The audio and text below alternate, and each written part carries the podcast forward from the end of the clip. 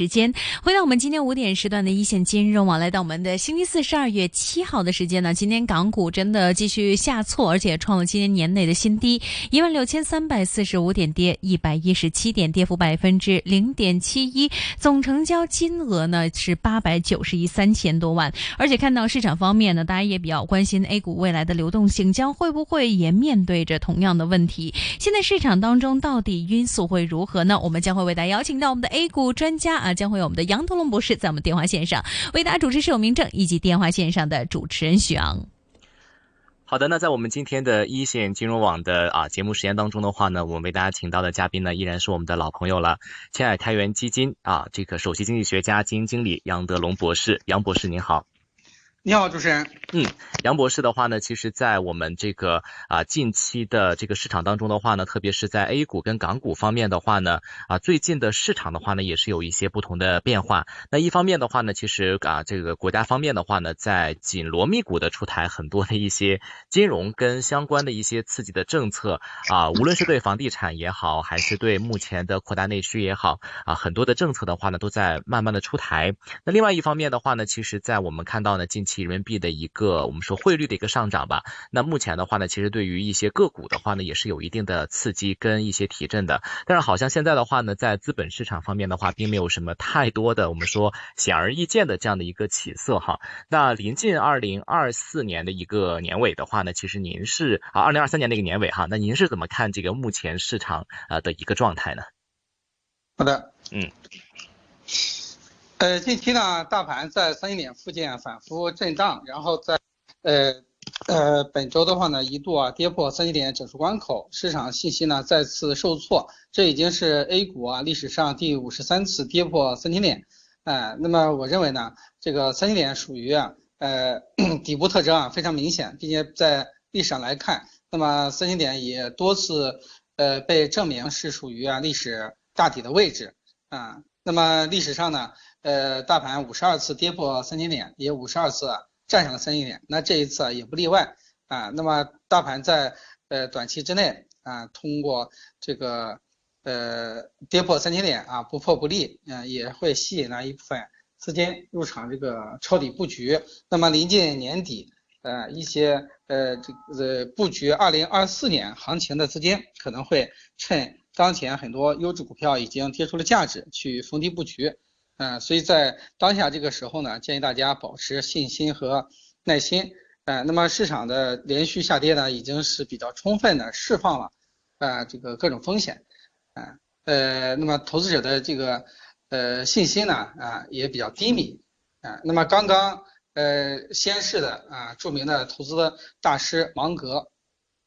啊，他给我们留下了一个非常著名的这个论断，也就是啊，呃，凡事呢都要反过来想。啊，正是因为当前经济增长存在一些呃这个问题啊，楼市、地方债存在一些问题，所以需要政策放大招来化解。啊，而当前市场的低迷走势已经提前反映了这种悲观预期，反映了这种担忧。那么一旦市场呃一旦这个政策面能够超预期，来有效的化解经济中存在的一些问题。啊，经济复苏的力度在二零二四年出现比较明显的改善啊，这将会给资本市场呢带来啊这个超预期的这个反弹机会啊，所以在当下的话呢，呃，要保持信心和耐心啊，其实能够被呃预期到的这个利空呢啊，都已经反映在市场的走势之中啊，我们重点是关注二零二四年啊，那么政策面、经济面啊，是不是在向好的方面？呃，来转化啊，如果是向好的方面转向，那这样的话呢，这个市场的走势也可能会这个超出啊预期，啊，那么前海开源呃战略顾问王宏远先生在二零二四年前海开源投资策略报告会上也明确的表示，那么当前呢，呃，受到多重因素的影响，包括这个受到呃呃美国打压等原因，A 股、港股、中概股啊，以及人民币汇率。呃，中国债券等等，普遍呢都是呃严重被低估的啊。那么呃，在二零二四年可能会存在估值修复的机会啊。呃，而在这个呃提振啊经济表现和市场表现方面，王远先生呢也提出了他的这个呃三点建议啊，包括这个呃要呃通过呢提振啊市场的这个信心，嗯呃特别是啊居民的这个信心来抓住这个机会啊。呃，第一呢，中央首次正式提出建立金融强国啊，资本市场的良好表现呢是金融市场非常重要的指标之一啊。呃，王慧远认为呢，中国股市的长牛慢牛已经具备了坚实的基础，但在操作层面还有很多艰苦的工作要做。第二呢，就是国内啊有一百多万亿的居民储蓄啊，其中有百分之二十，也就是二二十到三十万亿居民储蓄会在未来的五到十年进入到资本市场啊。那么呃，我现在问题是。啊，在什么时点买，怎么买？啊，而在当前市场已经具备了底部特征，如果这二三十万亿的居民储蓄能够在底部区域买入股票或者基金，那么未来将啊这个享受啊长期稳定丰厚的这个财产性收入。那第三点呢，啊，王宏远先生建议通过顶层设计来呃这个吸引啊居民储蓄啊在呃市场底部区域啊入市啊，呃他建议呢就是通过。这个发行，呃，二三十万亿的指数基金啊，然后呃，有国家呢发行这个认股权证来给呃投资者呢进行一定的啊背书，那么赚了呢是老百姓的财产性收入，未来用于消费和增加内需，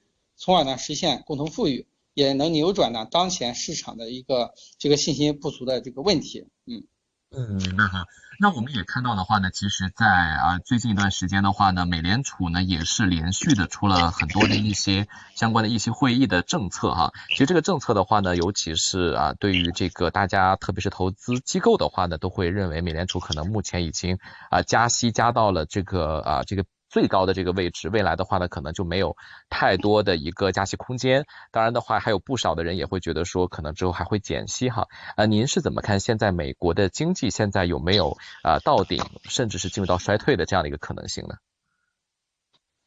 那美联储加息呢，现在已经是这个基本上宣告终结。嗯啊，那么在过去一年多的时间，美联储为了控制高通胀，采取了暴力加息，连续十一次加息。将美国的基准利率从零加到了百分之五点二五到百分之五点五的高位。啊，对于美国经济的冲击，对于美国企业和居民啊这个债务负担的压力啊是非常大的。啊，所以美联储现在呢呃要呃考虑啊什么时候降息的问题，当然这个可能要等到明年下半年。啊，那么至少十二月份再次加息的可能性微乎其微，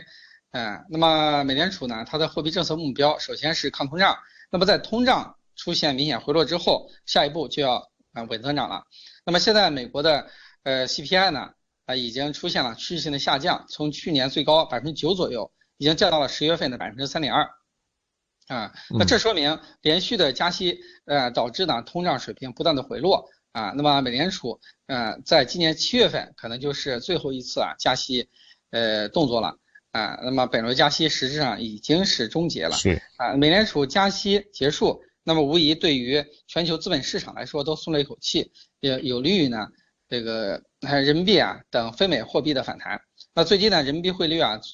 从这个呃低点已经反弹到七点一呃七点一多啊，说明呢这个呃市场已经预期到美联储终结了加息周期。中美中美货币政策偏差在减少，这就有利于人民币汇率进一步回升的。可能明年人民币相对于美元的汇率会重新回到这个六字头，那这无疑会呃推动呢这个中国资产价值的回升啊，这是有利的。啊，而且呢这个呃美国经济现在已经有了一定的衰退的这个迹象啊，所以美联储在货币政策上可能会啊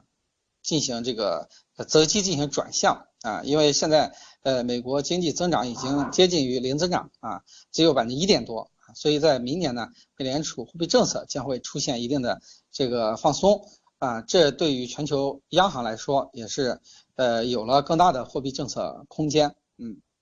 明白哈，所以说的话呢，其实，在我们说这个黄金价格近期的一个上涨的话呢，也从侧面的话反映了美联储这个议息之后的一个大家对于未来这个汇率的一个预判。另外的话呢，随着我们说大家觉得说美联储可能不会再加息啊，包括像这个美国的国债收益率啊啊，还有黄金的价格的话，近期也是出现了一些变化啊。那大家的话都在探讨黄金价格近期创新高哈，这个其实杨博士的话，您您觉得这个黄金的这个价格的这个高位的话，呃，这个。是可否持续的？呃，还是说我们还是要留意相关的风险呢？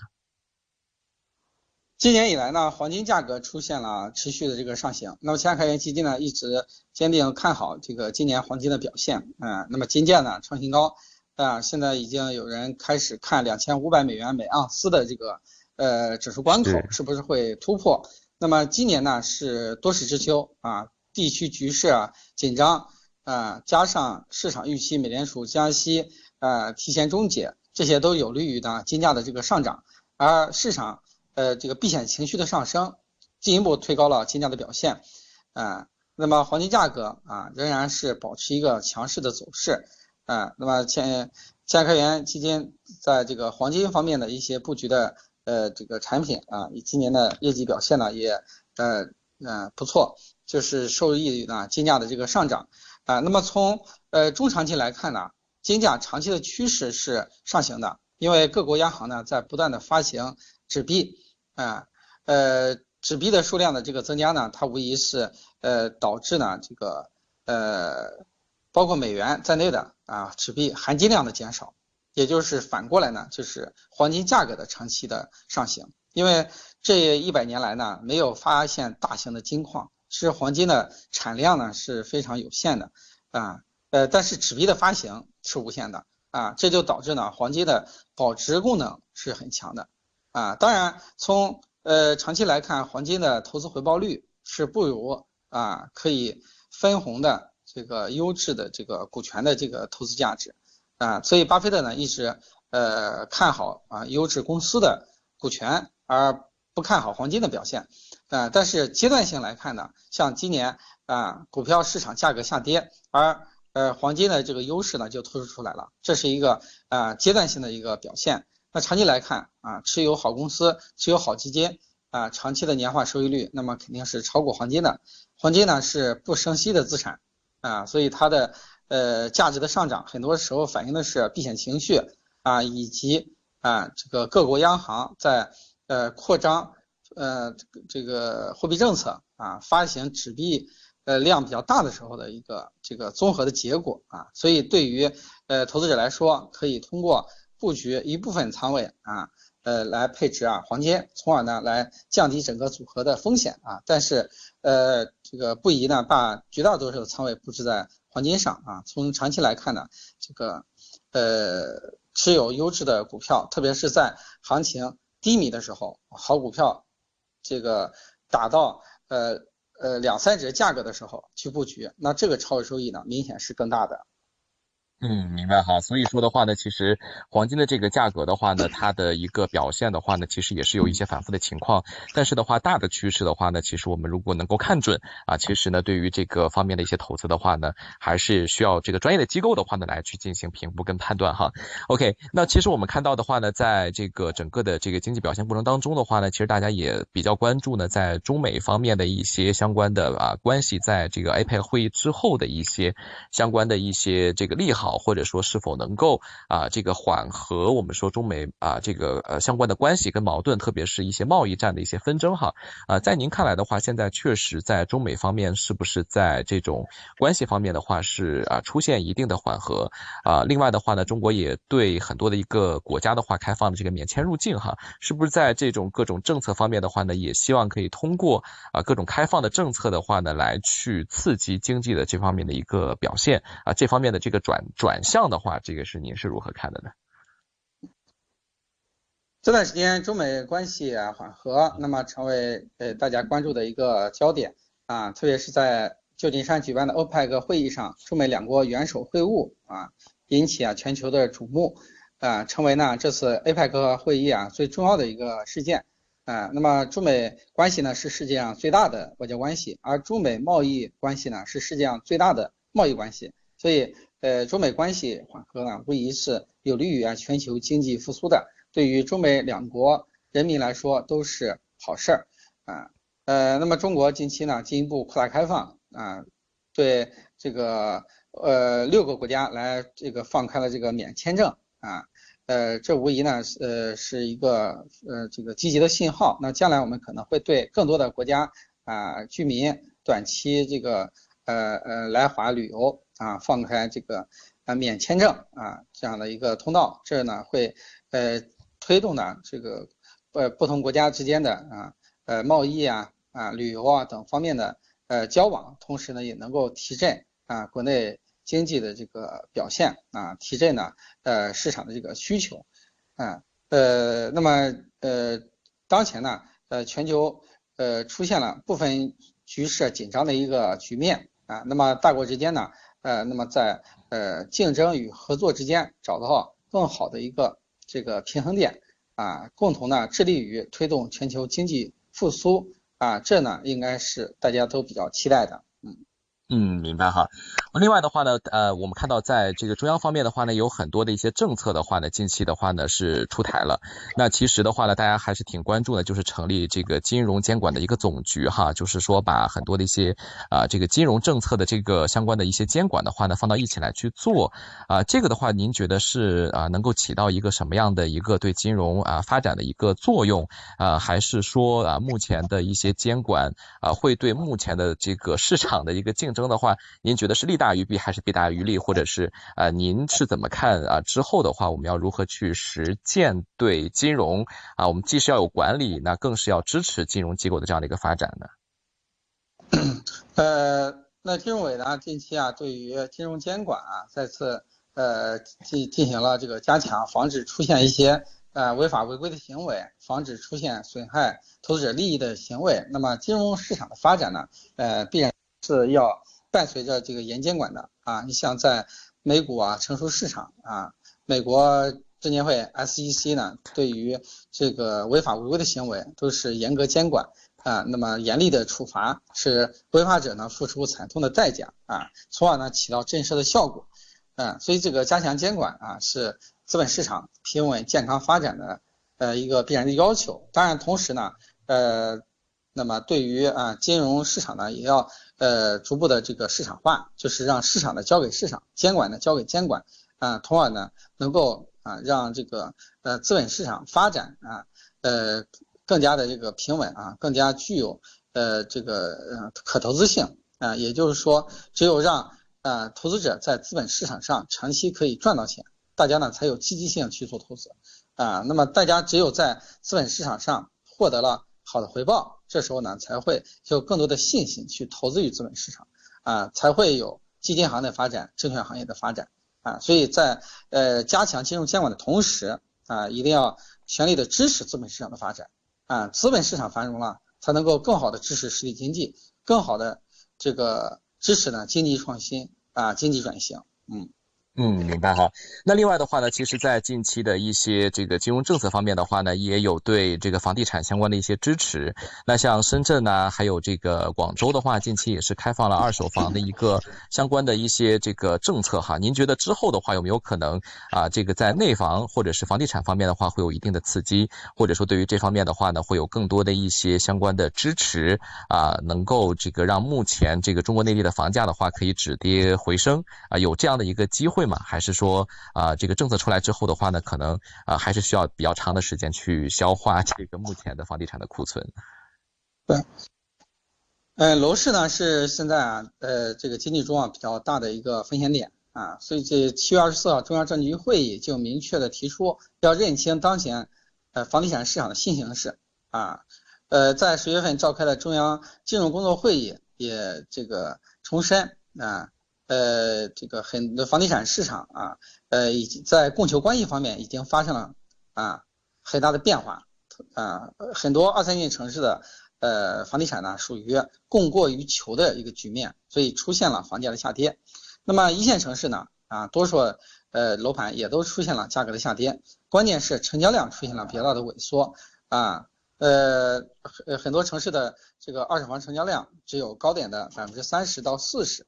啊，有的更低，所以这使得呢，这个很多房地产开发商无法及时的回笼资金啊，新房销售啊遇阻啊，出现了这个资金链断裂的风险。嗯，OK 啊，所以说的话，我们也会啊继续关注目前市场的这样的一个发展了。好的，那今天的话呢，也非常感谢呢是前海开源基金首席经济学家、基金经理啊杨德龙博士呢和我们做出的分析，感谢杨博士，谢谢您。好，再见。嗯，再见。